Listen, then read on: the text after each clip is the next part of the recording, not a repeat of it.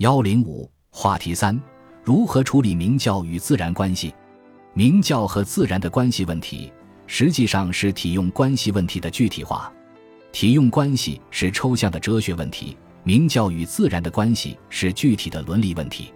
对于当时社会来说，最大的用就是明教。在经学家所倡导的明教也已失效的情况下，如何恢复明教的有效性，成为玄学家最关切的实际问题。大多数玄学家并不反对明教本身，只是不认同经学家倡导明教的话语方式。在玄学家看来，必须以体为出发点来讲明教，必须立足于体证明明教的合理性。这个体就是道家常说的自然。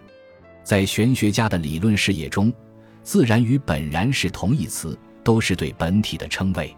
关于明教与自然的关系问题，在郭象之前。玄学家提出了两种主要的看法，一种是王弼的明教出于自然说，另一种是嵇康的越明教而任自然说。王弼的说法有抬高自然、贬义明教的倾向，而嵇康的说法有否定明教的倾向。对于这两种说法，郭象都不认同。他依据独化论，重新审视明教与自然关系问题，得出明教即自然的新结论。最终实现了玄学融合儒道两家的意向，为士大夫设计了一种精神生活方式。按照独化论，现实世界中的任何事物都是玄冥之境的表现形态，因而也都具有合理性。明教纲常也不例外。对于人来说，恪守明教就是顺应自然，并且应当通过恪守明教的途径，进入明和本体的境界，得到精神上的安顿。在郭象明教及自然诉求中，包含着两方面的意象。在精神追求方面，认同道家浪漫主义的文化精神，讲究潇洒、放松、自然、无为；在生活态度方面，认同儒家现实主义的文化精神，讲究务实、紧张、严肃、有为。他把儒道两家的文化精神融会贯通了。同贵无论者相比，郭象显然更倾向于儒家。试图化解精神追求与生活态度之间的紧张。王弼主张明教出于自然，把明教看成末，把自然说成本，有贬义儒家、抬高道家的倾向，在士大夫中间引导出启目玄远、鄙视食物的不健康风气。嵇康等人主张非汤武而薄周孔，越明教任自然，进一步强化非儒倾向，已经把儒道两家对立起来了。他们放达任诞。不为明教羁绊，在士大夫中间引领不是俗物的风气，造成精神追求与生活态度之间的紧张和对立。郭象提出明教即自然之论，目的在于扭转这种一味精虚设况的社会风气。他把人自然限制在精神追求的范围中，反对在生活态度方面放大任诞。他以儒家的眼光看待道家的理论。强调在精神上任自然同在实践中守明教并不冲突，强调无为与有为并不冲突。庄子主张无为，反对牵牛鼻、落马首；郭象则认为牵牛鼻、落马首并不违背自然之道，而是理所应当的事情。牵牛鼻、落马首对于牛马来说是符合自然的、必要的限制；明教对于人来说也是自然的、必要的限制。人形虽七尺而五常必具，人不能没有血肉之躯，也不能不受纲常明教的规范。因此，尊卑贵贱、君臣上下都应各守其分，自觉自愿地接受明教的约束。他把这叫做各安其分，则大小俱足矣。他说：“苟足于天然而安其性命，故虽天地未足为寿而与我并生，万物未足为义而与我同德。”则天地之生又何不病？万物之德又何不义哉？庄子提出自然之论，原本是批判现实生活中的不平等现象，而郭象则对现实生活中的不平等现象表示充分的肯定。同重有论者相比，郭象更重视开发道家的思想资源，试图从自然的角度阐述明教所缺乏的哲学精神。裴在重有论中。对儒家的有为思想做了比较充分的阐发，而未论及道家的无为思想，没有论及人的精神生活如何安顿的问题。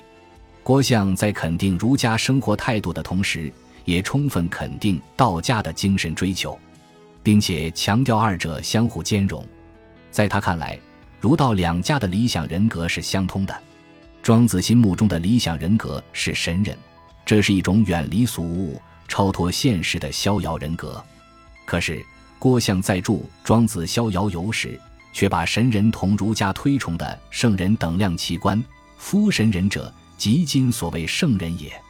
他特别强调，神人在精神境界上的超脱，同圣人在世俗生活中的认真并不矛盾，二者完全可以统一起来。夫圣人虽在庙堂之上，然其心无异于山林之中，是乞食之哉？突见其戴黄屋，佩玉玺，便为足以应服其心矣；见其立山川，同民事，便为足以憔悴其神矣。岂知治智者之不亏哉？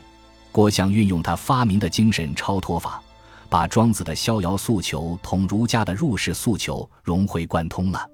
他还指出，明教与自然之间没有任何矛盾。二者的统一构成了理想的人生。他要求人们恪守所谓内圣外王之道，以超世的态度入世。这样一来，郭象便化解了儒道两家的对立倾向，把旷达任诞、启目玄远的玄学引向了儒家的实践哲学方面。郭象提出的明教及自然的精神生活方式，显然是对那些身在庙堂的士大夫讲的，并不具有普遍的意义。他为士大夫勾勒的理想境界是：夫里有至极，内外相明，未有极由外之至而不明于内者也；未有能明于内而不由于外者也。故圣人常由外以明内，无心以顺有，故虽终日挥行而神气无变，俯仰万机而淡然自若。他把儒家到朝廷去做官的取向，同道家到山林去修行的取向打通了。满足了士大夫多方面的精神需求。按照郭象的说法，士大夫只需精神上到山林去修行就可以了，不必真的离开朝廷。郭象的人生哲学在士大夫中间找到了市场。东晋涌现出一批山水诗人，把郭象设计的精神生活方式落实到了生活实践之中。郭象把儒道两家融为一炉，既可以说是玄学理论的成熟。也可以说是玄学思潮的终结。郭象设计的庙堂与山林兼通的人格，只不过是一种说法而已，并不具有可行性。正如冯友兰所说，实际上庙堂与山林这两条路是不能同时走的。当权派就是当权派，不是不当权派；不当权派就是不当权派，不是当权派。在郭象哲学里，不再有那种道家的潇洒和清高。甚至不再有玄虚可言，因而对于超越精神的追求者来说，也不再有吸引力。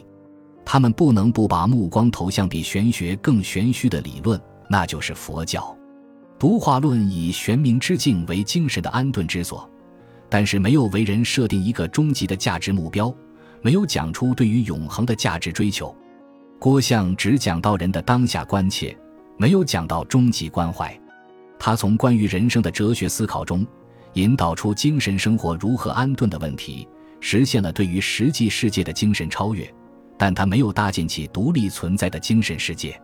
他所说的本体过于抽象，无法使人从中得到安慰或鼓励，并不能成为人的安身立命之地。他没有论及精神世界是否具有永恒性的问题，也没有为人指出精神追求的终极目标。由于这个原因，玄学只能一时掌控主流话语权，很快就被佛教、道教等宗教哲学所取代。在中国哲学发展期，玄学取代经学，实现了从政治哲学话语到人生哲学话语的转折。但玄学家没有讲出有普遍意义的人生哲学，仅仅为士大夫讲出一种官生哲学。佛教取代玄学，实现了从人生哲学话语到宗教哲学话语的转折。尽管玄学已经讲得比较玄了，可是还不如宗教哲学玄。关于永恒、终极关怀之类的话题，由于玄学讲的不到位，不得不让位于佛教。